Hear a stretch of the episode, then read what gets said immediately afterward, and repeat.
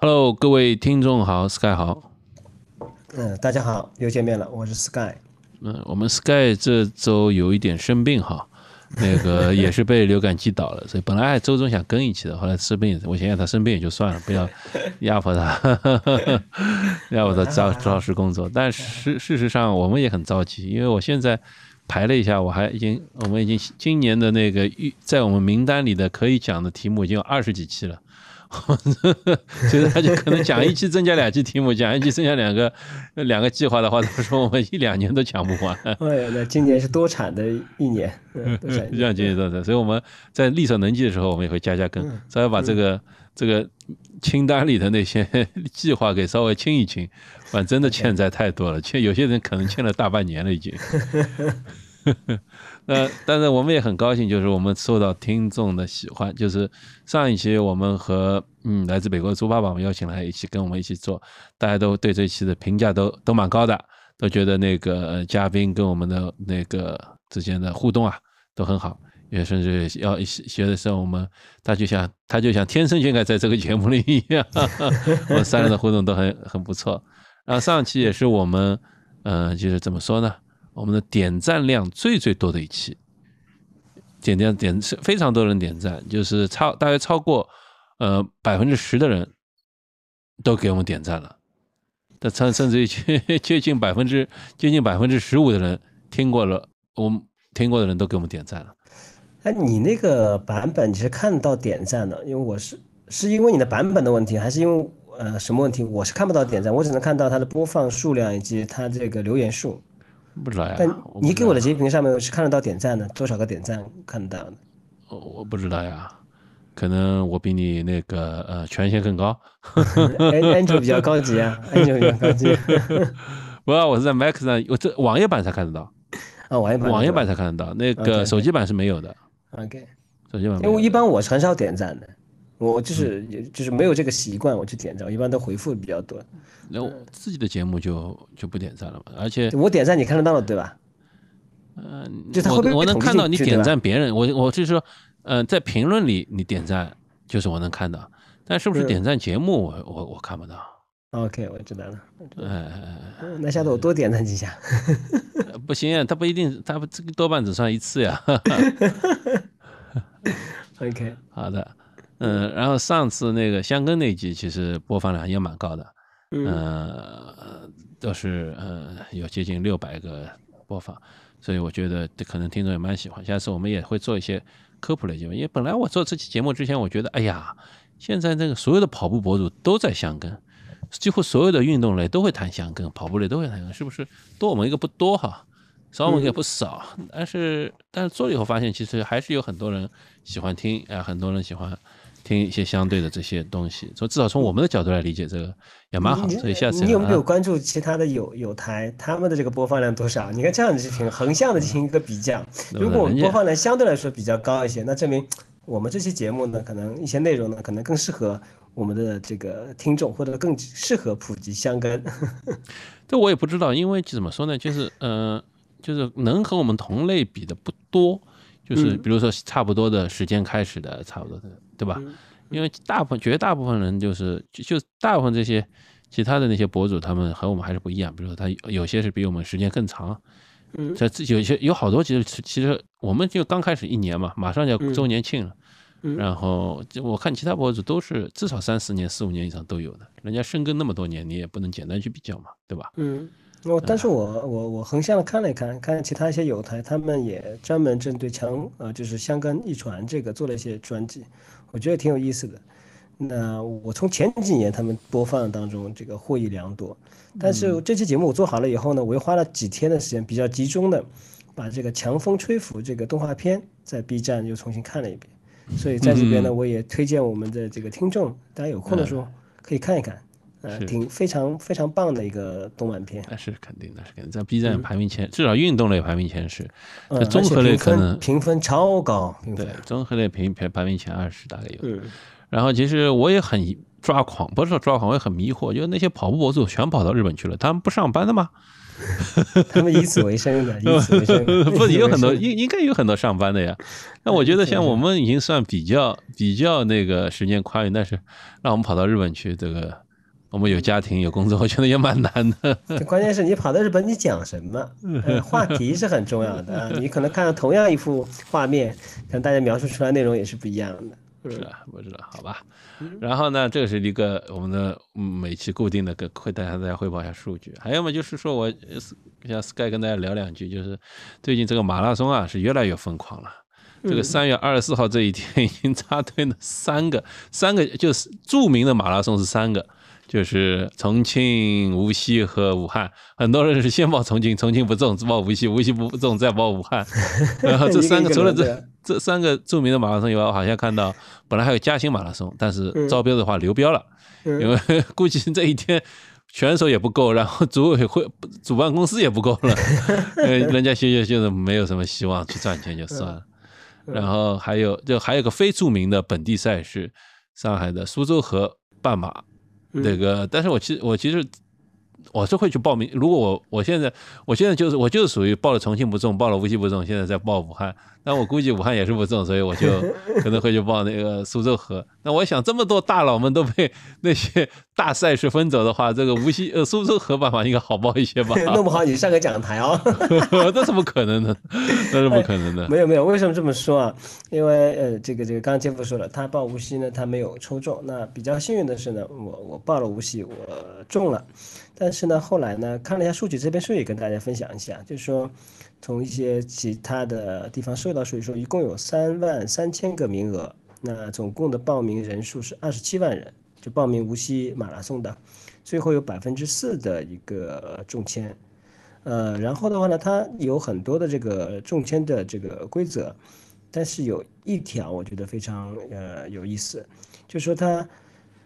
全马一共有两万两千个名额，成绩直通的就成绩直通，通过你的成绩直通的是一万三千零八十七人，呃，这是一个数据。另外的话呢，那想一想，就是说直通的意思就是要在对吧？要在三小时零五分之内的成绩报名。对对对。我从来不知道全国赛三小时零五分之内就至少有一万三千多个，也可能是扣除不报的人以外，那多半有两万个以上。对他有那么多这个给的数据是这样子，就三分啊三小时零五分内直通的有一万三千零八十七人，呃两小时四十五分内的有四百人，呃 其实如果这样算的话，他的全就这个这届比赛的这个人的这个成绩是非常之高的。那比较巧的话，因为我上一个上海马拉松，我的成绩我是满足三小时。零五分以内的，那无锡这次也很可爱，就是说你其实不需要去报你的成绩的，也不需要提供你的成绩的这个照片的，他自己会在什么中国官方的这个马拉松呃可能成绩上面可以调取你的成绩的，如果你的成绩满足的话，那你就买会会满足直通。那我之前也跟大家讲过，就是说我今年可能就两个赛事，一个就是无锡，一个是上马。那我想无锡的话，因为上次也征求过大家意见，就是哪个马拉松可能相对来讲。比较能呃跑出好的成绩啊，就是在我这种不上不下的这种情况下，通过赛道来来来弥补一下我这个训练不足。那大家说，其实无锡可能是一个不错的选择。但现在看来啊，就是按照这个时间，就三小时零五分内直通的有一万三千零八十七名，所以哎呀也无所谓从 A 区出发，B 区出发了。就是说，就算你是三小时选手，你也得等二十分钟才能从起点出发。我不知道，前面人太多了。对，因为无锡我从来没有参加过。所以这样子的话，大家想想看，就是第一个，我相信无锡，呃，可能呃弄不好今年是一个最速马拉松的上海，就是说你可能最后所有的人的成绩都非常好，所以应该弄不好是一个最速的马拉松。另外呢，也看到就是呃这几年，呃随着疫情之后的话，大家都很呃注重自己的身体，然后也看到了其实我们全民的这样的一个马拉松水平，其实还是非常棒的啊！你就三小时零五分内，就是光一个赛事它就一万三千多名的啊，这个我觉得这个是呃。我觉得还是非常非常棒的这样的一个情况，但是我其实并不喜欢这样，就是好像就就是说，几乎就是成绩好的就会必中，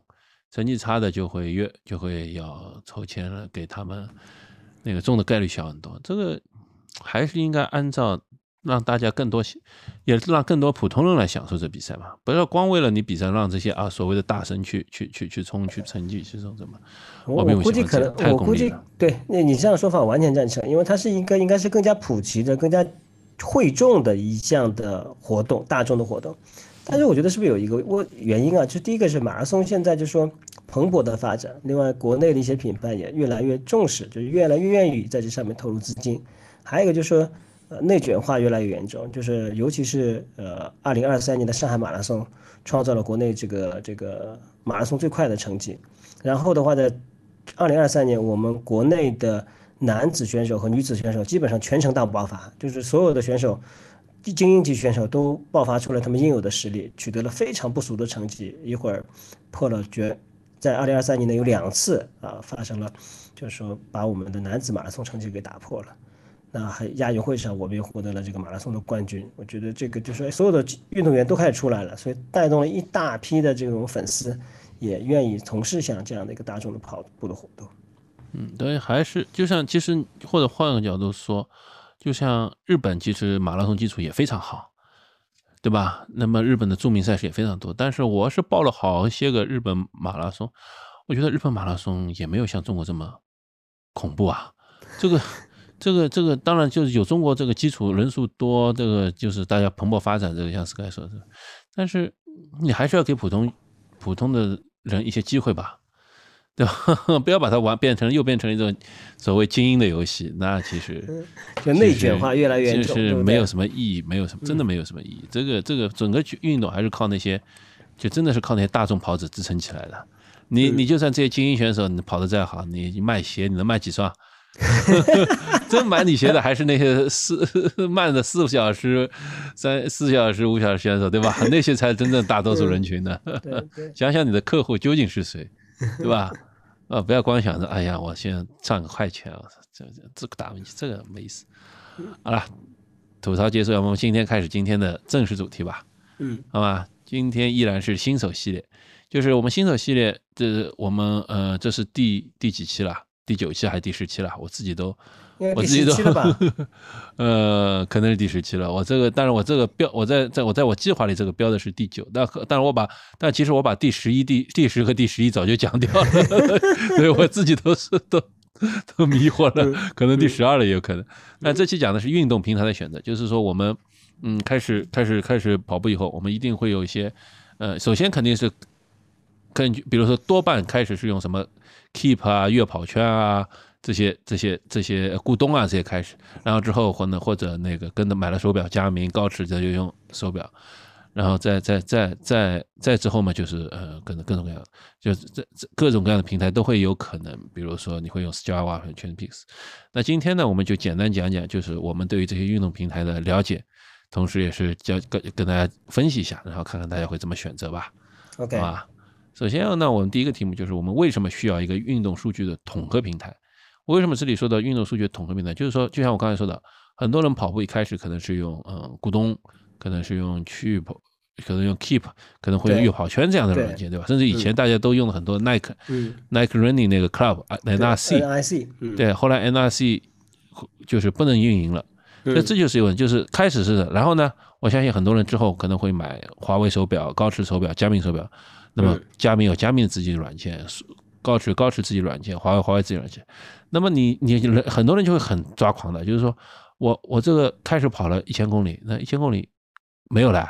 那我怎么怎么从在孤，比如说在月跑圈上记录一千公里，然后买表了。买表了，我又记录了一千公里，然后又买新表了，又记录了。这个每个地方一千，我这个啊给人看看我是跑了几，但实际上我是跑了三五千公里，这个我怎么炫耀呢？对吧？这个是一个很很很恶的，所以这就是这就是首先就是为什么需要一个数据统合平台，就是首先呢就是说，不管我们用什么数设备，那些平台都会把我们的数据汇总起来，那么将来我们一看，哦，我在二零今年二零二四年了，那我在原来我在二零一四年开始跑步的。我在二零一八年拿到了我五 K 一个 PB 是多少？嗯，对吧？这个这历史数据有时候挺重要的。虽然这些，然后呢，我可能在二零一九年是让我此生是最最最最最最多的跑量，这些巴拉巴拉巴拉这些，对吧？对，这就是为什么需要一个运动数据统合平台。这我是第一点，就是我们保持数据统一。嗯嗯。第二个的话就是说，呃，我们需要数据的问题就在于说，我们可以查阅我们历史数据，可能同样一条赛道，我们可能不停的在奔跑。比方说，呃，我们呃可能参加一个半程马拉松，或者你参加全程马拉松，或者参加一个十 K 的一个呃跑步。那历史数据的话，可以提供给你说你在不同的同等距离或同等这个线路的情况下，你的历史的一个成绩。那它会给你一些呃具体的数据和分析。那这个数据和分析在日后当中，当你有一天变成一个呃严肃的跑者，就说我需要我的数据去支撑我的具体的训练计划，那的时候，以及我评估我这一期间我整个的呃训练的状况，那数据就可以给提供你这个帮助了。那这些数据不光是说给你看一个数字，那有些专业的平台呢，还会给你分析。这个分析可以分析你历史的啊最好的成绩，到你现在的这种具体情况，以及你最近，比方说一周、一个月或整个一个训练周期的你的整个的一个数据情况，就是说可以让你去知道，通过数据知道你整个的一个训练的一个状态，就是它可以让你分析。对，就像举例子来说，就像 Strava 或者那个 Training Peaks 这两个软件，可能大家不太熟悉 Strava。S T R A R A 或 Training Peaks 就 T R A I N I N G P A K S，这都是两个相对来说比较用的人多的平台。Strava 就是一个纯的数据统合平台，你可以把你的骑车、跑步、游泳这些算上去。但是它也可以，它有个很有趣的功能，就是比如说你出去跑步或者你出去骑车，它会把其中一段呢列为一个赛段。那么你在就比如说你上一个桥，或者从某一段路一个直路，一个一个两公里，一个一公里。然后呢，它它就会把你的数据记录起来。那同它如果这段路跑的人越多，那这段就是越热，越 hot，就是越越热热门。然后呢，他就会把大家成绩的做个排名。那你是看你有没有做过 local legend？他就是说，就如果就以前呢，他叫他最早他开始做的是作为骑车的爬坡路线，他叫 King of Mountain，山之王。然后还有 Queen of Mountain，K O K O M 和 Q O M。这个就是说，这个很激励的，就是你爬了一坡以后，他这个今后这个赛道上，就是你的成绩就是保持第一名。然后那个女生呢，就女生排第第一名。我以前去黄山比赛的时候，我他真的有一段路程，他上列上标的，就是现场就是就是可能因为爬了很黄山去爬的坡的人很多嘛，然后他告诉大家这一段是 KOM 路线，你这个努力一点就可以参加排名。然后呢，就是跑步呢，它有一个叫 Local Legend。就是本地的传奇，就如果你反复跑这条路线，你就可以进入本地传奇的排名，然后你一次一次的排名是刷新自己，这个 就是跟人家比赛，就是这个其实挺有趣的，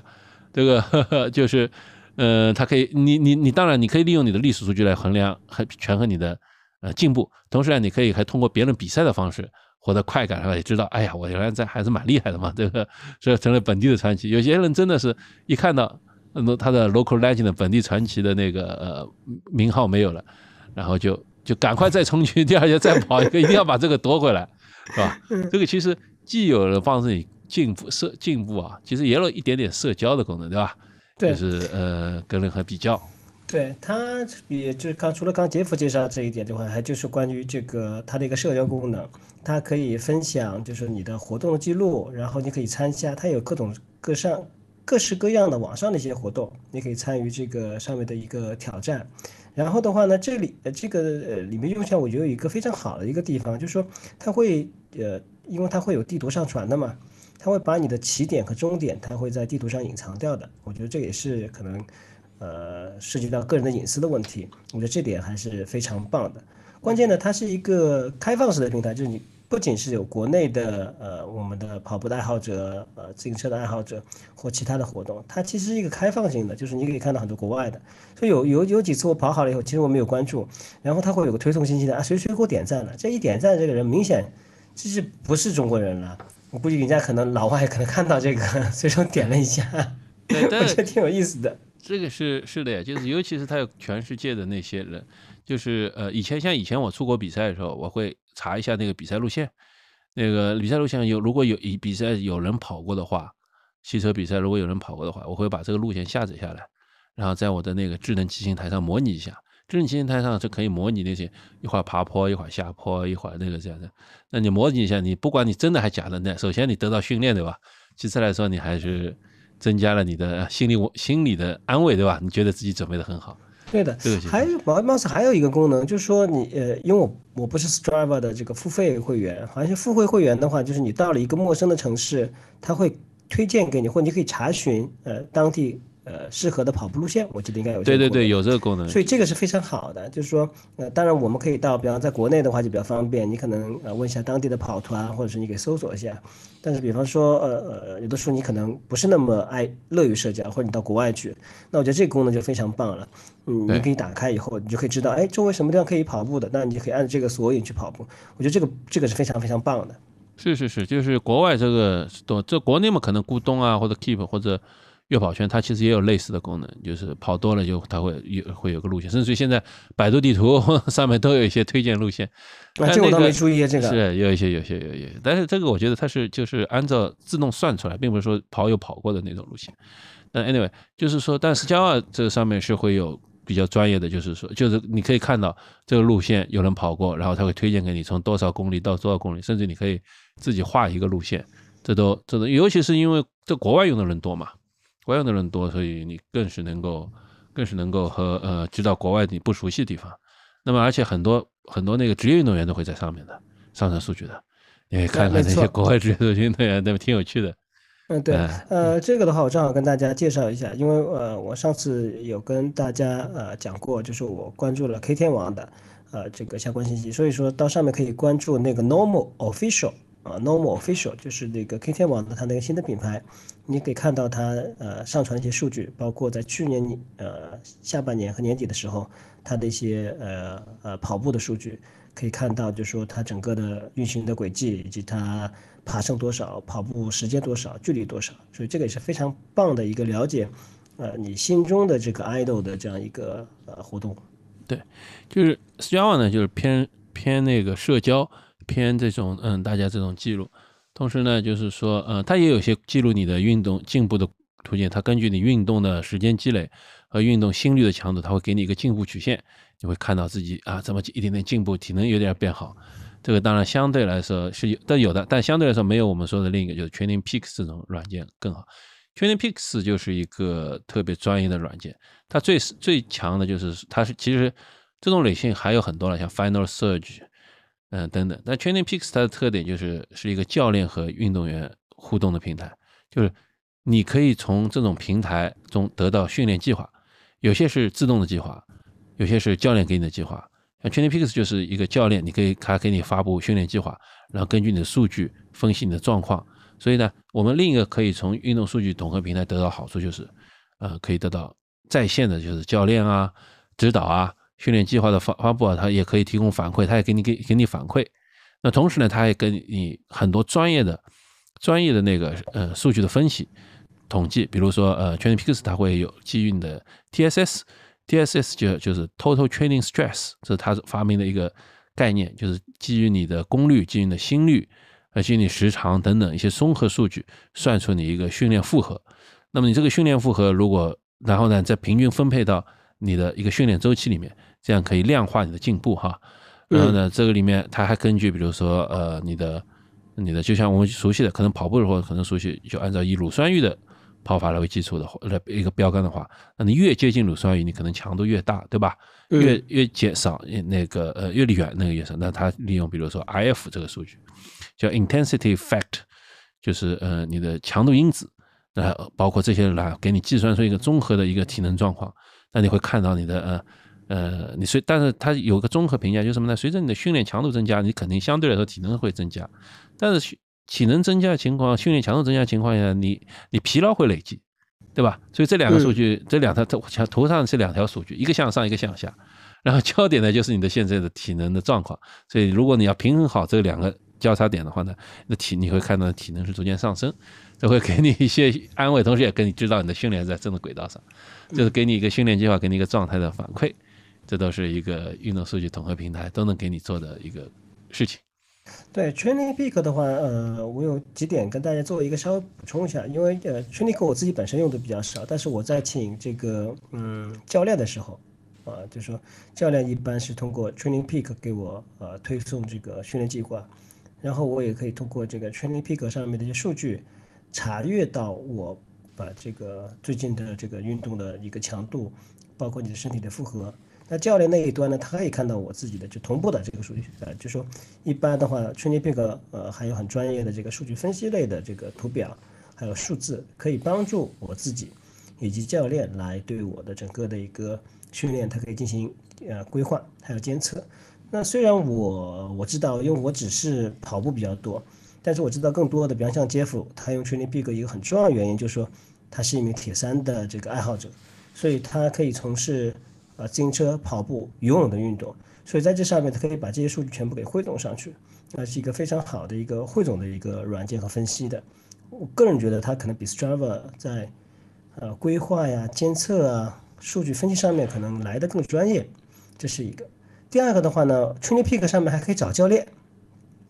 就是说你可以去搜索一下，就是按照你的这个呃语言的能力、国家，以及它是可以选什么。银牌还有金牌的这种呃教练，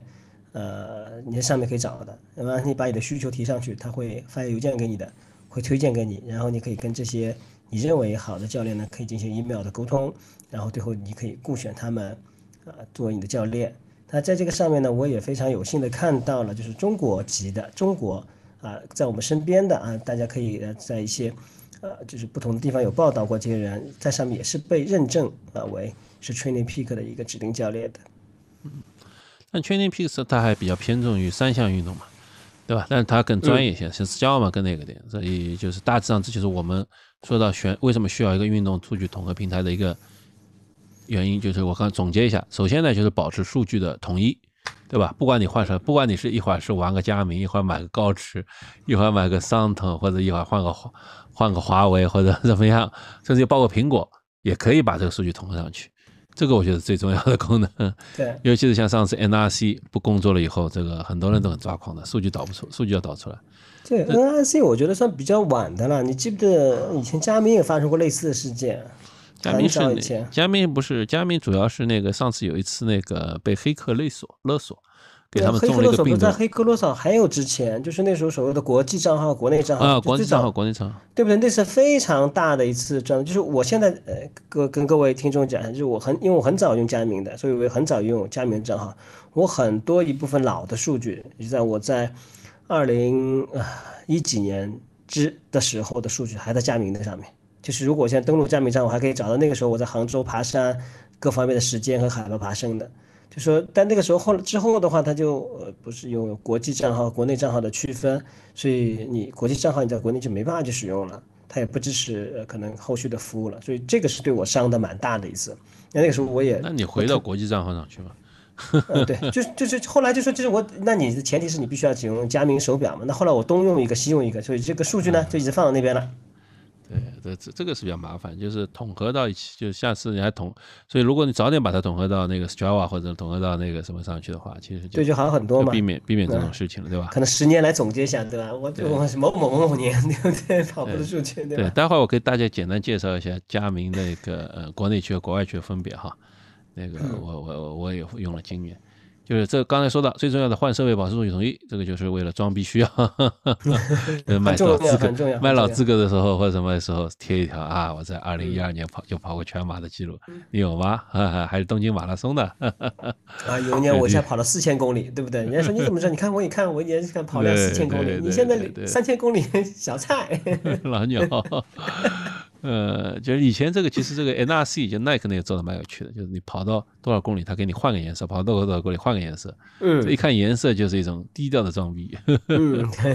然后呢，就是其次呢，就是帮助，因为因为有历史数据嘛，所以就可以帮助你分析你的进步，你看到自己在涨，很很高兴的，对吧？这点我要对耐克提出，哎，我是一个耐克的忠粉，嗯，但是这点我要对耐克提出，哎，我觉得耐克在上面不好好做，这么一个大牌的公司。NIC 是一个很典型的代表，就是 NIC 当然非常不错了啊，然后它也是国内比较早的出来了这种啊，在鞋底下有个镂空一个东西，给一个东西放进去，传感器，你可以再跑。计步器，嗯，哎，对，非常早了，大家可以想想看啊，出来这个东西的时候是什么年代的？这是第一个。第二个，大家如果下载过耐克的 APP，就是可以在上买东西的。我觉得最近一两年吧，可能从二零二三年开始。啊，比较好用了。然后我今天晚上又打开了耐克的 APP，就是购物的这个 APP 啊，我觉得可能比去年可能它改版了一次啊，上面可以选了啊，这个有不同的分类啊，可以不同的这个这个这个跑步的类型呃活动类型，不同的材料。大家再想想看，以前耐克的 APP 真的好垃圾好垃圾啊，这购物的 A APP，呃非常非常差啊，我搞不懂了，这个就非常就是你的整个的搜索的这个东西还有购物的体验非常差，然后它之前还分成两个。啊，你要买乔丹的，你要就是就是要另外一个 A P P，现在把这个两个 A P P 给并在一起了，哎，所以我也搞不懂，哎，但是你不能这么看，那毕竟人家不是个 I T 公司嘛，就是我 我也觉得这个事情，我以前对你就就而且一个基于新的数据法，就是你你如果要这个维持你这个，就必须在国内国外两套，连苹果都必须在国内设一套服务器，国外设一套服务器，两面数据就是本地数据要保留在本地，虽然可以。有一些共通，但是的本地足球保留本地。嗯，佳明也是这样做的。所以耐克毕竟它是一个卖鞋的公司，你要求它在 IT 方面做的特别好，好像也 你觉得勉为其难对吗？不是说勉为其难，就是说他们可能根本就不懂这些，他也对他来说也不重要。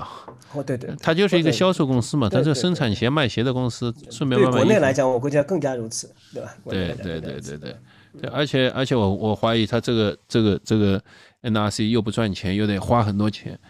他还有什么意义呢？因为这个市场上又那么卷，不是他的最主要的这样一个那什么，啊，占他最主要的。不管了，那不管了，我们作为用户还是很上的，毕竟还是信任他才能选。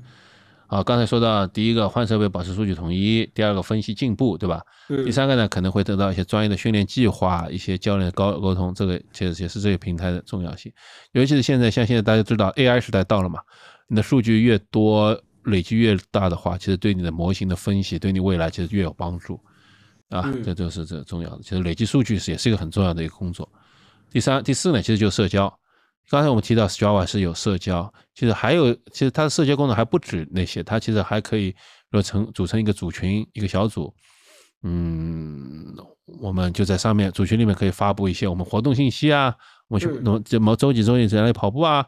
然后那个在国，尤其在国外，因为它没有微，在早年没有微信啊，没有这些东西的时候，那么在这个平台上加入一些组群，有排名表，有那个跑量排名表。然后呢，还能发布活动信息，然后做一些问答。其实，尤其像以前的那种 BBS 嘛，那些论坛 BBS，但是这个就是呃运动类的这方上面。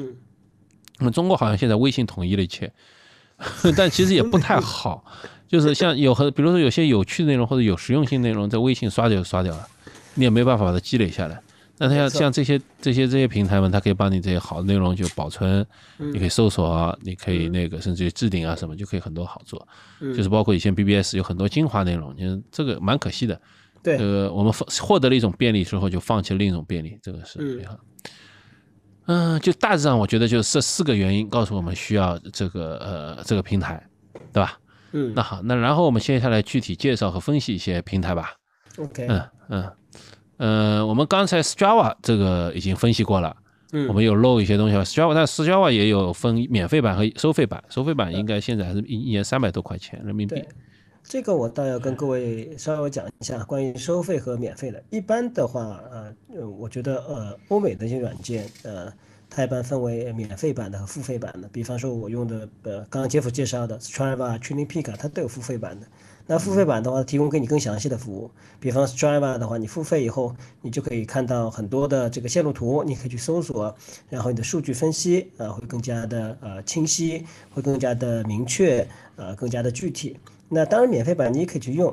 呃，我觉得就是大家看个人的这个喜好吧。呃，我为什么要提到这个收费和付费的呢？就其实国内我觉得我们的国内的服务商还相对来说比较友好的。啊，这个有一说一啊，这也可能是跟我根据我们国内的这国情啊，或者内卷的程度啊，就是但是你看想想看，就国内哪些运动软件是收费的，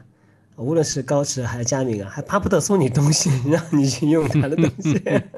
这个怎么说呢？就是其实有人说嘛，免费是最贵的。当你当你当你这个不付钱的时候，你就不是他的用户了，你是他的那个。你是他那个什么叫什么来着？努力？不是不是，就是你是他的呃韭菜，你也可以这么算吧，对吧？就是你收了费，他服务你，这个你是他的上帝，你是他的用户，你是他的顾客用户。但是但是你不是你但是你不付费的时候，他就开始卖你了，你就是他商品了。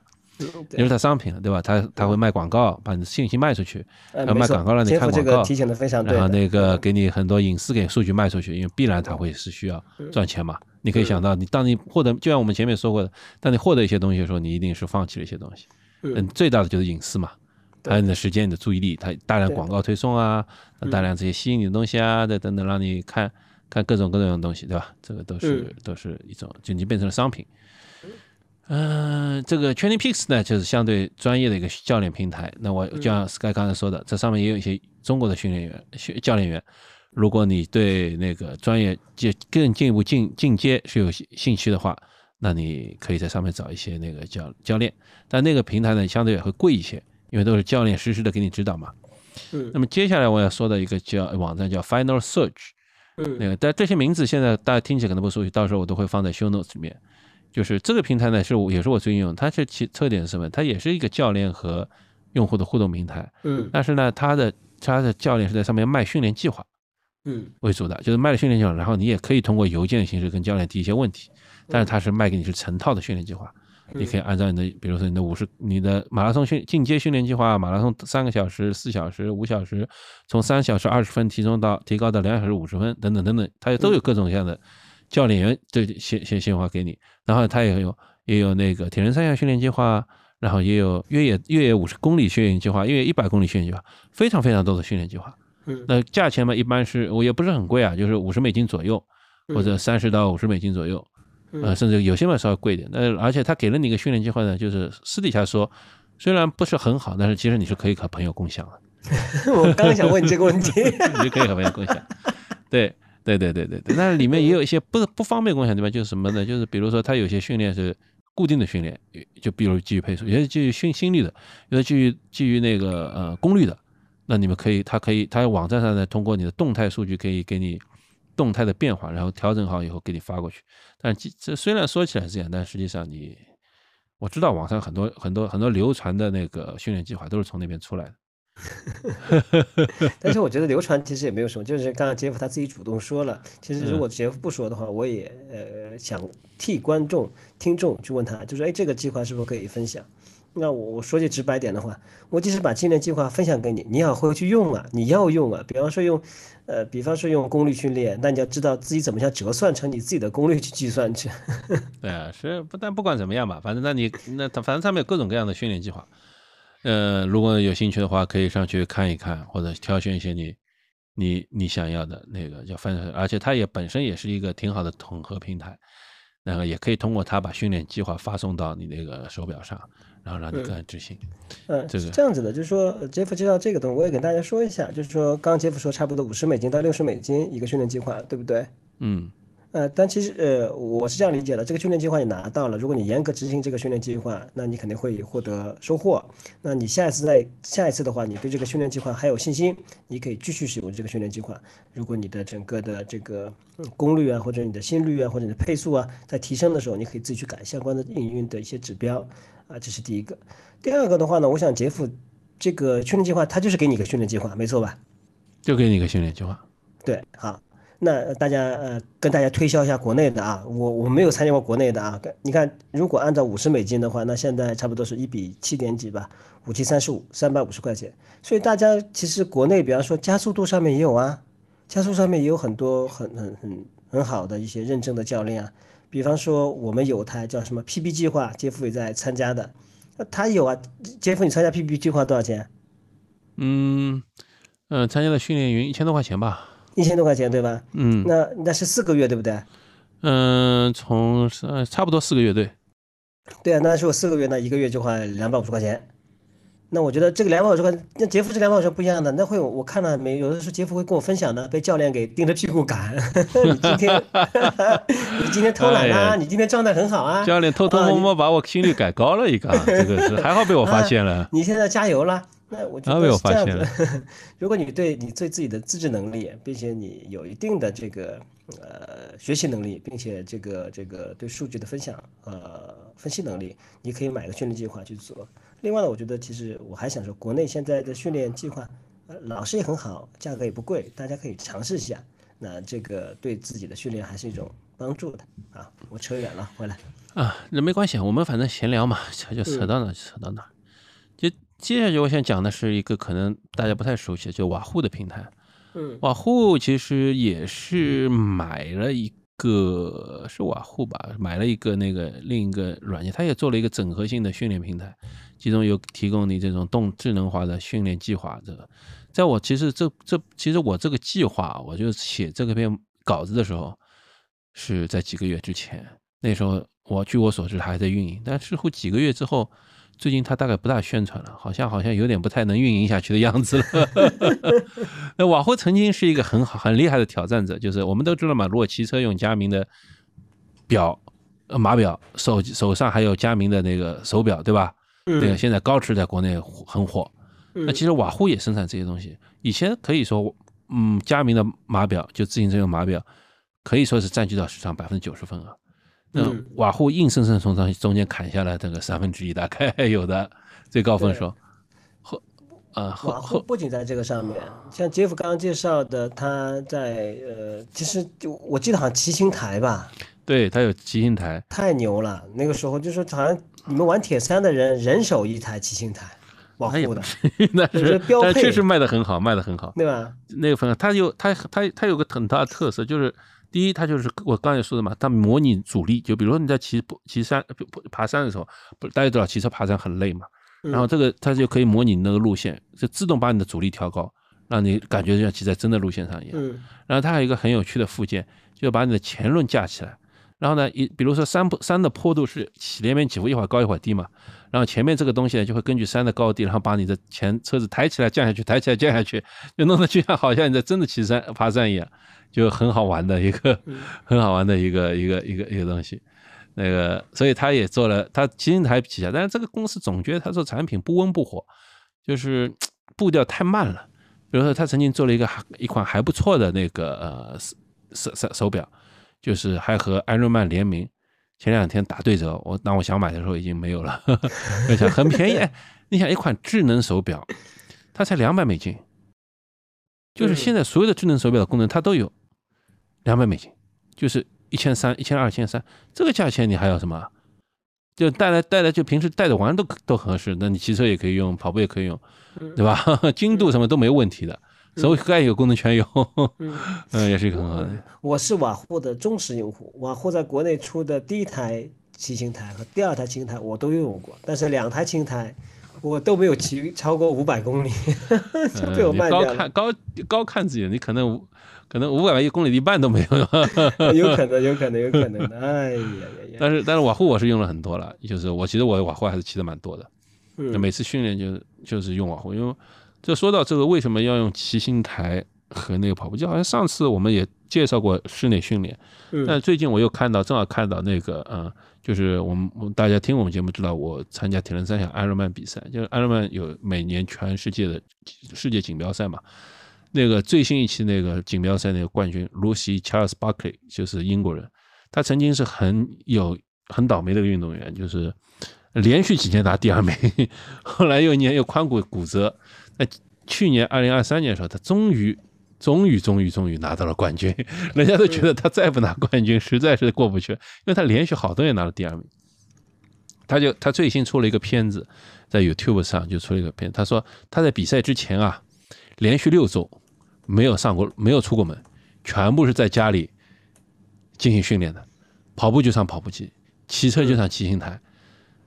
游泳就在他他们有一个游泳就是 endless pool，就是。但游泳他其实很强了，他因为他本身是职业运动员，职业游泳运动员出身，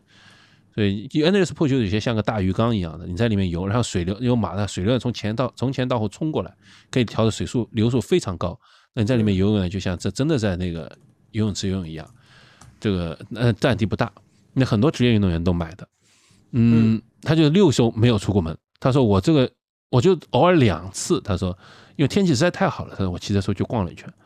就是之后他说这个这样的训练对我非常高效，让我完全达到了我的训练目标。然后他觉得而且他很重要一点可以避免受伤，在外面跑啊什么，确实是有很多职业选手在外面被车撞被什么撞都有的。然后他说，嗯，可就很多情况，这他说他觉得这室内训练啊，对我最终夺冠啊有不可磨灭的作用，非常非常重要。而且是他的以他的亲身案例也证明了，就是室内训练并不影响人家夺冠。连续有这么出门？对，杰夫刚刚介绍了，大家可以搜一下，就在 You 呃，在这个呃，在这个 YouTube 上面，它有一个专门的这个这个一个频道，它这个这标题就是 Indoor Training Really Works 啊，差不多十分钟左右的这样的一个片子，大家可以去看一下。本身一个是一个一个大美女，所以你看起来不会枯燥的。嗯，Lucy Charles Barkley 啊，Lucy Charles Barkley。嗯嗯，然后继续继续讲，然后刚才说的国外平台介绍了四五十个，然后还有一个其实呃也不能算是国外平台啊，那个我好像知道，据说好像是台湾台湾做的，但我也没我也没怎么用过。跑界有不少人，就是那个 RQ Run，它是基于那个它应该是台湾的那个徐国峰和几个人合作开发的。然后他是借用了那个丹尼尔斯的那个训练法，然后他自己细化了一下以后呢，做的一个训练啊，也给你计算跑力啊，然后数据汇总啊等等，就是功能和上面差不多，但是一个不是特别特别特别那个知道人做的。特别主流的，就是如果呃大家如果想参加他的训练计划，呃大家可以微信可以威胁熟人去加他的微信，呃他通过可能一些训练计划推送啊监测是通过这个平台来去做的。但是呢，就是它有一个有特色，它就是给你也也给你一个跑力值的打分，根据的那个计划跑力打分，就是呃就是给你给你让你就看到自己进步啊，和和大神比较对吧？啊，这类似于就就就然后呢，就是本来还讲的一个 NRC 啊，NRC，NRC 就是大家知道了吧？就是反正也是国外可用，国内已经不可用了。呃，也没什么多可多。过去式了，过去式，过去式，过去式。嗯，对，就是，但是我有预测，就是我预测，就是我觉得苹果会不会出一个平台？其实苹果，其实现在应该说，其实智能智能运动手表里面，这个苹果可能是 number one 了，对吧？它已经出了一个 Apple 的 Fitness 的那个程序，就是呃，可以跟着它跑，就是说，呃，做很多室内运动，瑜伽，那个骑单车啊什么。呃，总觉得苹果。但是又像，但是但觉感又感觉做一个这种专业平台不像苹果的风格。但苹果累积了那么多数据，它干嘛呢？对苹果来说太小了，这这这声音太小。不小，这就这个软件可能小，但它手表大卖啊。手表它不缺这个，它也已经大卖了。但是但是就是说，它我感觉上它应该会朝专业的方向去走，感觉会朝专业方向去走。或者他就把这个市场 让出来给别人。呃，这里我插播一下广告啊，就是如果大家对这种呃这种，比方说你国内的高驰啊、佳明啊，呃这个呃。可能你带腻了，我觉得苹果是非常不错的一个选择，非常好，非常好大破节都带苹果，好吧？嗯，非常。人家还说大破节你不嫌而且太重吗？说明就人家真正的选手不怕重的，还是好看的。而而且是重，而且是重。那好看的对吧？那这影响啥？大家一直对苹果的诟病是说它的续航嘛，对吧？它续航不够，但是其实对一个我们正常的训练或者一天的工作出行是完全足够用的。那就是大家可以回看我们早期回听啊，早期的我们一个关于几个运动手表的比较，就是我当时也是说了一些苹果的那个上面一些呃很有用的软件，包括那个运动类软件，还有一些数据分析，比如说苹果每其实我们佳明啊那个高驰现在最近都都做了 HRV 的那个升级，就是通过你的心率之间的跳动啊，心脏之间跳动的这个数值来帮助你判断你的恢复情况，你是不是容易生病了。那最近其实，呃，加密是越来越准了。就你一旦生病，它马上就可以从这个数据里反映出来。甚至你生病之前，你还是有一点点不舒服，是还没感觉的时候，它已经通过这数据告诉你将要生病了。所以这非常准。苹果呢，其实也一直在记录这个数据，但是苹果没有给你分析的东西的。所以这些分析软件第三方的。所以将来你说这个苹果把这个市场让给别人吗？但它未必不会出一个出一个软件，将来就是。或者去作为工具，把自己这些数据给你。既然有数据了，他为什么不分析？为什么不不多卖你一点钱呢？你别以为苹果不要赚这些钱啊，苹果要赚这些钱的。嗯，还有一个就是说，呃，这个我们先把它放一放。还有一个，就我跟大家为什么推荐苹果？就大家可以就是每个苹果手表出来以后，你可以买它最新的苹呃手呃手表的，然后大家可以去拼多多看一看。我觉得真的价格非常的好，就是呃，大家可以看一看就知道了，就是比我们一些新出款的佳明也好，高驰也好，其实。呃，算了，就说到这里吧。我觉得非常值得入手的。但是问题是，我觉得能每年换新苹果手表的人，就不像是上拼多多的人。没有没有啊，有我在拼多多上买的，我在拼多多上买苹果手表的啊。但是这个对我们用安卓的就不友好了嘛，对吧？啊，对。安卓就没不能用苹果了，除非他让苹果让手表支持安卓。嗯，好。嗯，那那接下来介绍一些呃国内的那个软件，在国内软件可能就是其实国内软件啊，我觉得有一个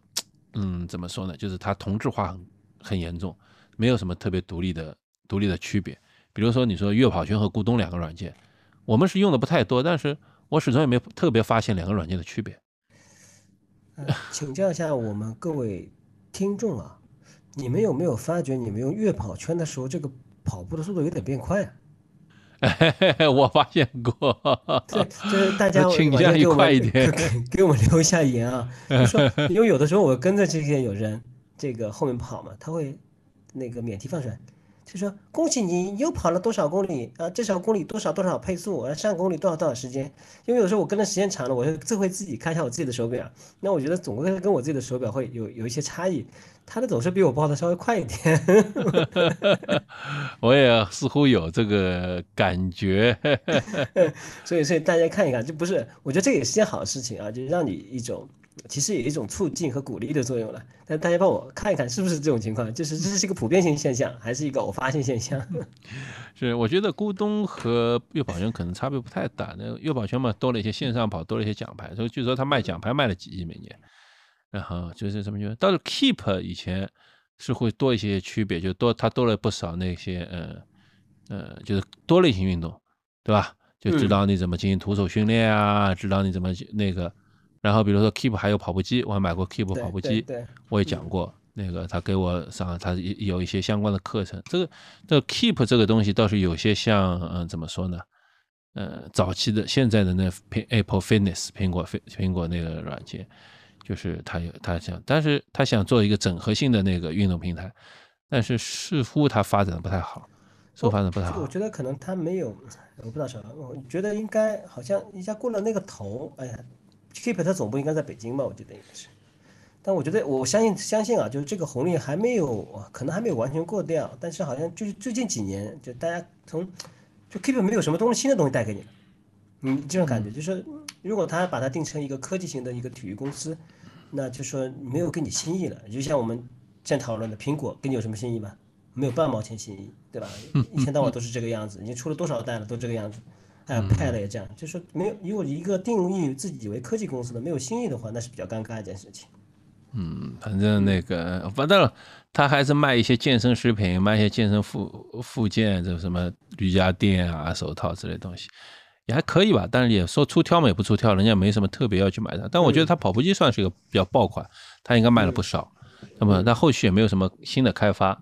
然后嗯，可能像那个国内环境和国外不一样，像国外买家里呢买个跑步机或者买个动感单车蛮蛮容易的。那在国内的话，房第一房子小，对吧？第二那个邻居要吵，那跑步机的话，楼下邻居可能就不太满意。这个呵呵 这个就是呃，这个都是国内的一些问题。但是，但是它这个发展的，确实确实也似乎没有找到一个合适的发展发展发展路线，所以呃，这个就 anyway，没有什么可多讲了。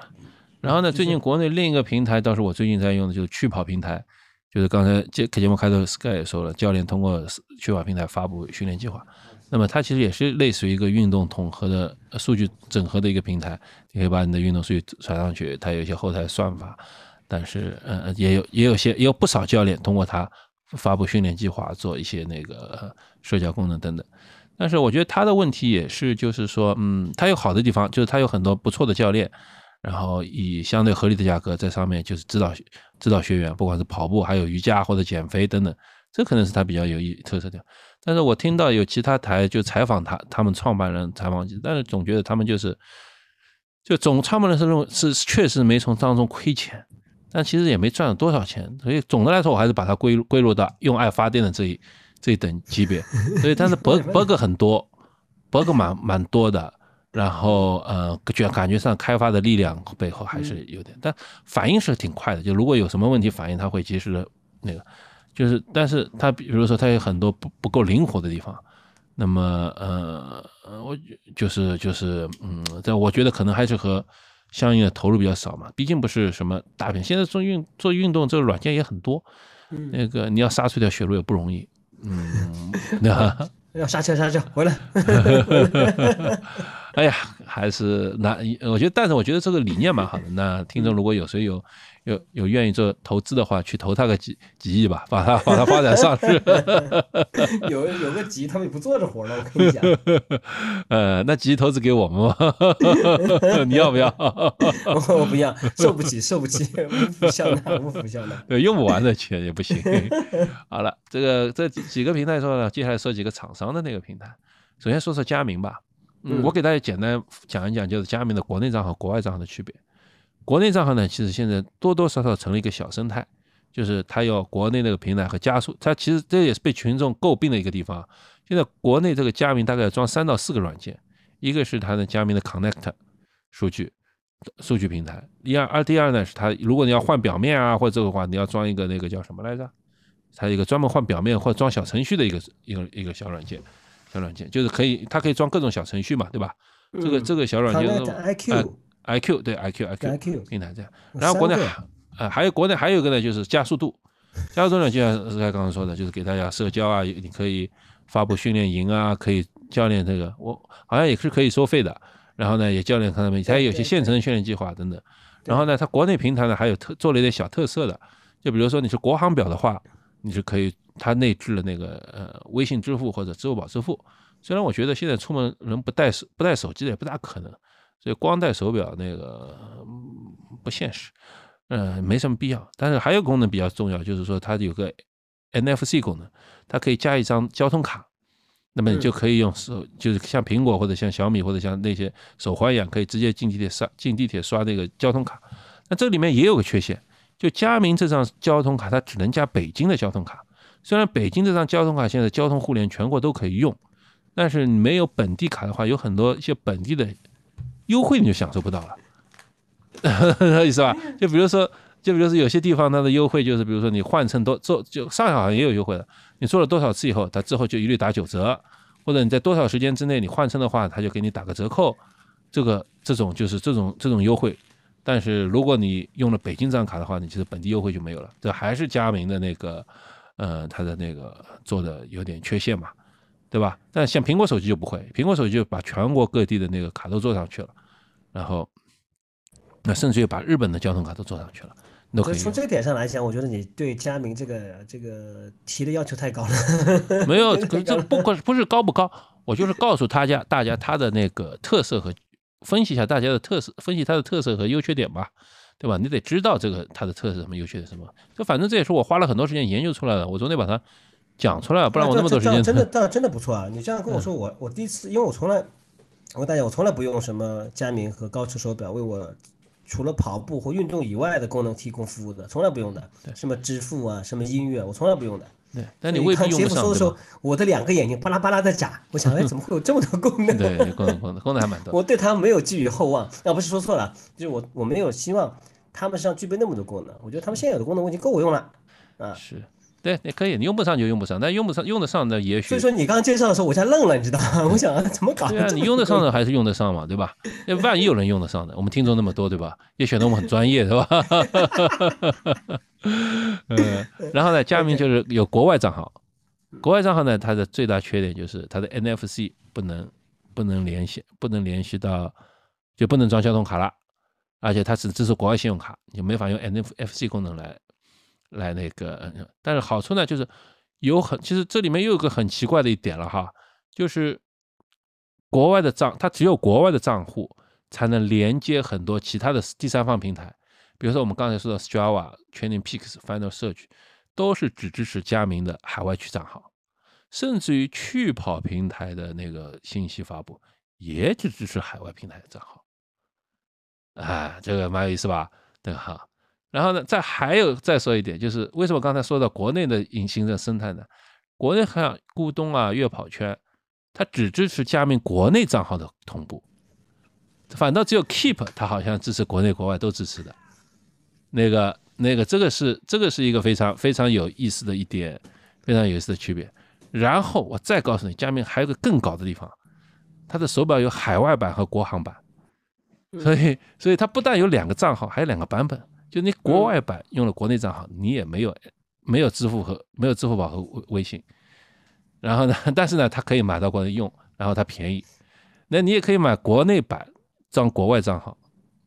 他有支付宝、微信，但是他没有 NFC，绕不绕？哎呦，我估计我们听众已经被绕进去了，绕不绕？嗯，多听两遍吧，增加点播放量吧。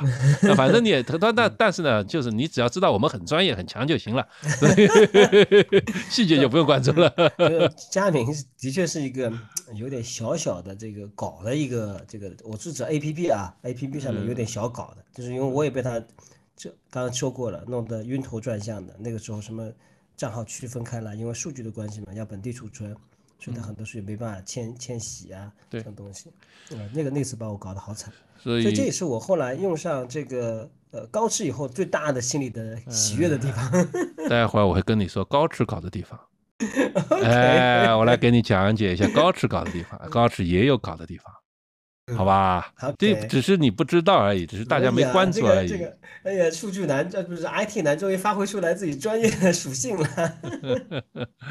这反正这个，反正我说过了，宗旨就是我们很很专业，大家记住这一点就可以了。细节不重要，细节不重要。OK，就是佳明刚才说，其实佳明并不是一个做不到这些事情的公司，但我觉得佳明包括海内海外的数据同步啊，包括这些，其实都做得到，只是他愿不愿意投入这些钱。他觉得国内这个，这样尤其是国内这个情况，就是说，可能国内的这些账户都对国外需求没那么大，他就觉得就不一定需要花人力去来做那么复杂工作。因为其实所谓这些所谓 infrastructure 的工作，就是架构性的工作，其实很复杂，又投很大钱，你用不到的话，其实是真的用起来很少。那很多都是为了满足这个老板自己的这种强迫症、完美主义，这种事情只有苹果会做，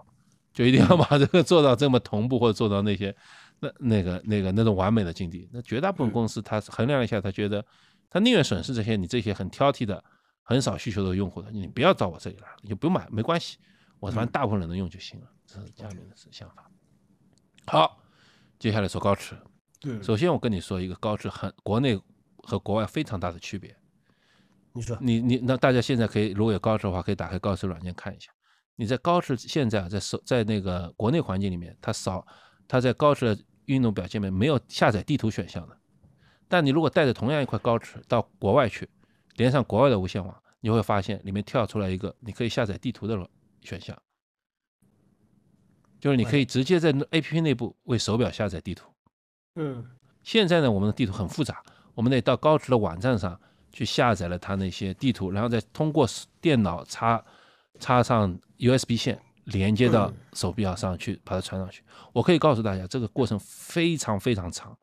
我不就是因为你首先到高驰网上去下载这套地图数据的话，可能就要两三个小时。比如说下载中国数据啊，然后高驰这个呃公司有些细节方面做的就是不不咋地，就是它的手表和电脑之间传数据非常慢。嗯，它用的是最老的。版本，它为了省成本啊，它便宜，它是我也不知道它这能省多少成本，但是但是它这个传输数据非常慢，就是传这套数据进去要非常长的时间，就是而且这个中间断了或者很麻烦，这是这个就是高驰一个很很具很很很很也很，他没有告诉大家的情况，这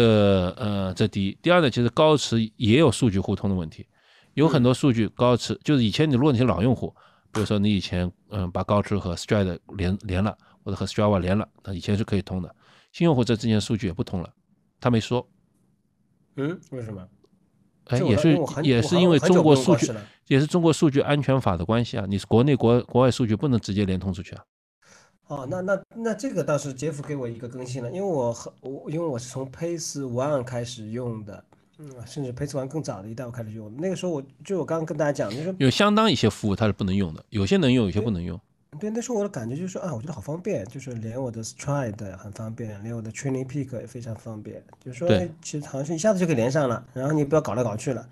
然后有一次我参加那个佳明的训练营啊，我还特意问杰夫借了块表啊，因为那时候佳明表都被我处理掉了。然后因为要参加训练营，所以我要有佳明的表，因为他们通过这个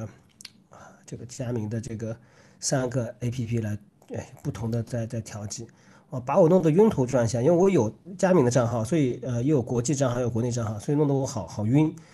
而且有的时候还反正这个账号还有问题，所以当我这时候我就对比了，我觉得高驰好方便，嗯，这就是我觉得这个 so easy 这种感觉。但刚刚杰夫跟我介绍这个，就是因为我很早很也蛮长时间，有一年多可能不用高驰的，所以这个这个倒没有想到。是是是，相对来说，所以还是可能苹果统一性做的最好。就像我刚才说的，这种后台的工作是一般用户感觉不到，但实际上花了非常多的钱和非常多的力量在做的。那个，但是我代表我们听众，谢谢杰夫分享。嗯，高驰是有是有数据共同是有互动问题的。那个大家，但其实我觉得知道，大家因为用高驰人大部分都和国外传的比较数据少嘛，相对来说就不那么注意。对，可能不太用国外的分析软件。嗯，对，还有厂商嘛，比如说华为啊，或者说小米啊，这些就就就就就小小众了啦，我们就不讲了。就是说，说实话，我们也不太用它。呃，如果真的你关注重要就重重点关注的话，其实也也不会去，就是还是用那些大厂商的好，好吧？嗯。那好，最后一个话题就是说，我们刚才说到有数据整合平台，有各手表平台等等的。那比如说你同时几款表在用啊，或者有些什么，有些平台之间不互通啊，或者有些什么不不能，就像高驰刚才我说的高驰和 Strad 可能不互通啊，或者什么不互通。那么还有救星吗？那么还有两，还有一个最后的救星，就是有有有人做了。专业的同步软件就是把你的数据在几个平台之间同步，嗯，这个其实我一说大家就可以理解了嘛，就是说它就是把这个，比如说从 Strava 上抓点数据，帮你分到其他网站上，或者把那个佳明数据到到高处上，或等等等等等等这这功能。那然后我就介绍两个，一个是 iPhone 就是 iOS 平台上的叫 RunGap，嗯，然后呢在安卓上呢也有个软件叫 Sync My Tracks，这两个平台多多少少有些区别。就有些支持的平台不同啊，或者有些是那么什么，那么大家就自己看需求自己取吧，嗯，对吧？对，在这当中我要提醒大家，就千万不要轻易的把自己的账户给，呃，第一个密码忘记，第二个不要轻易的去注销啊，就是有些，比方说原来我在佳明其实可以支持你把账户注销掉的，注销掉可以把历史数据全部擦掉的，其实有那时候我把我弄烦了，我就把我其中一个账号就给注销掉了。其实现在想想不应该，就是这个账号这个数据还让它留着，就是像刚刚杰夫介绍的，可能有不同的软件事后可以把这些数据帮你统合起来的，那你到时候回头看看也是非常啊有意思的一件事情。嗯，然后啊，好像我讲的累死了，我操。OK，那然后好像但但是我准备的话题也讲完了，呃，Sky 接下来有什么就跟大家分享的吗？嗯。没有了，因为这样子，就说我们今天杰夫呃，从他的一个技术男的一个角度啊，帮我们介绍了蛮多的，呃，把我的技术的或者信息的短板都给补起来了。那可能大家会听到呢，就是说关于我们分析佳明或者高驰的时候，包括我们刚刚说的月跑圈，可能这个主动的提高你的这个配速，呃，这是我个人的和我和杰夫的这种信息的收集。所以说，当你们如果哎听了我们这节目以后，有什么其他的信息？也可以给我们做个反馈，呃，包括我们刚刚讨论佳明和高驰的，啊，也给我们做一个补充。那我希望可能有一天，呃，高驰的技术或者佳明技术看到以后，也可以帮助他们怎么样来更加改进服务我们这些消费者。我想本期的节目也接近尾声了。那在接近尾声的时候呢，呃，这边有几个小事情跟大家做一个小的分享。第一个呢，就是说，呃，我们开通了呃这个一个微信号。那有不同的这个呃这个订阅呃的听众加了这个微信号，那的确有的时候我工作很忙，我没有办法第一时间的就是说回复大家一些信息，这是第一个。第二个的话呢，我会定期的发布一些我自己训练的一些内容啊，呃这个还有包括我们呃发布的一些这个播客，跟大家去进行一个分享。那我也非常高兴你们愿意。把我作为你们开心的一个分享者，但是很抱歉，我没有办法第一时间回复你们信息。你可以把这个微信号就当成一个树洞啊，也可以。在这里呢，我非常感谢一位呃加了我微信的一位朋友，呃，他的这个名字叫一二三，啊，他给我一个信息呢，就说他非常高兴的他在，就是前两周吧，完成了厦门这个建发马拉松这个比赛。然后他也说了，他是因为听了我们的节目，啊，这个谢谢我们节目的陪伴。然后他也跟我们分享了，就说，呃，他的第一个全马，然后在 三十五公里左右的时候呢，碰到了这个脚有点软，有点抽筋啊，半走半跑的完赛了。他觉得哎很厉害，然后他把他证书也发给我看了。呃，在此我非常感谢这位听众跟我们分享，呃，尤其你第一次完成这个马拉松比赛，呃，我也在这里呃通过声音再次向你表达一个祝福，恭喜你完成了第一个马拉松。是的，是的，那个还真的是很开心，能看到我们多多少少影响到一些人，对吧？对，因为我非常兴奋，我把这个这个这个信息这个发给杰夫，杰夫也很开心，也很激动，就说就觉得呃一下子感觉到说呃做节目的一个好有意义的一件事情。是的，是的，是的，是的。所以千万千万，如果你有感触，你有感想，你有什么的话，希望很快很我们很很高兴很欢迎看到你的留言，你跟我们交流。我们所以每个留言几乎我们都会，我们都看，就每个留言我们都会看。呃，有些我们。都有些是点赞，有些是回复，我们都会做一个回应，基本上，对吧？那个，所以这些都是鼓励我们继续努力的一个，呃，一个力量吧。对对，啊，对，谢谢。然后的话呢，因为上一期我们嘉宾呃就是沟通的比较好，所以说呢，我想呢就说，哎，希望大家多留言啦。呃，把你的信息分享给我们，所以有可能，哎，我们呃通过你的留言，我们知道你是什么样的一种类型，在哪方面，那可能有机会，我们也可以在呃线上做一些沟通。我在这边多次的呼吁一下，嗯嗯，好的好的好的好的，那么就谢谢大家。那个呃，关于这一期我们可能偏技术的内容比较多，那么你有什么疑问的话，不管在微信里或者在留言里。欢迎你跟我们交流，提出具体的问题，或者有些信息我们可能掌握的不太准确的话，我们也欢非常欢迎你来指正我们，指导我们，可以告诉我们那个究竟是呃这些这这更准确的信息是什么？对的，对的。嗯，因为我们毕竟是业余的博主哈，那个 不对，你刚刚一直在叫嚣，我很专业。玩笑归玩笑，这个实际还是要这个认清自己的地位，对吧？刚才是玩笑嘛，对吧？活跃活跃气氛。希望那些人可以听到这个地方啊。对对，希望大家一下就关掉了，就。希望明天跑 LSD 的时候，大家开开心心跑，对吧？OK。嗯，我明天还有一场 LSD，今天练了两场，明天还有一场，所以呃，希望大家明天 LSD 开开心心，那也给大家制造一点娱乐。好了，嗯，谢谢大家，嗯，谢谢，拜拜，拜拜，嗯。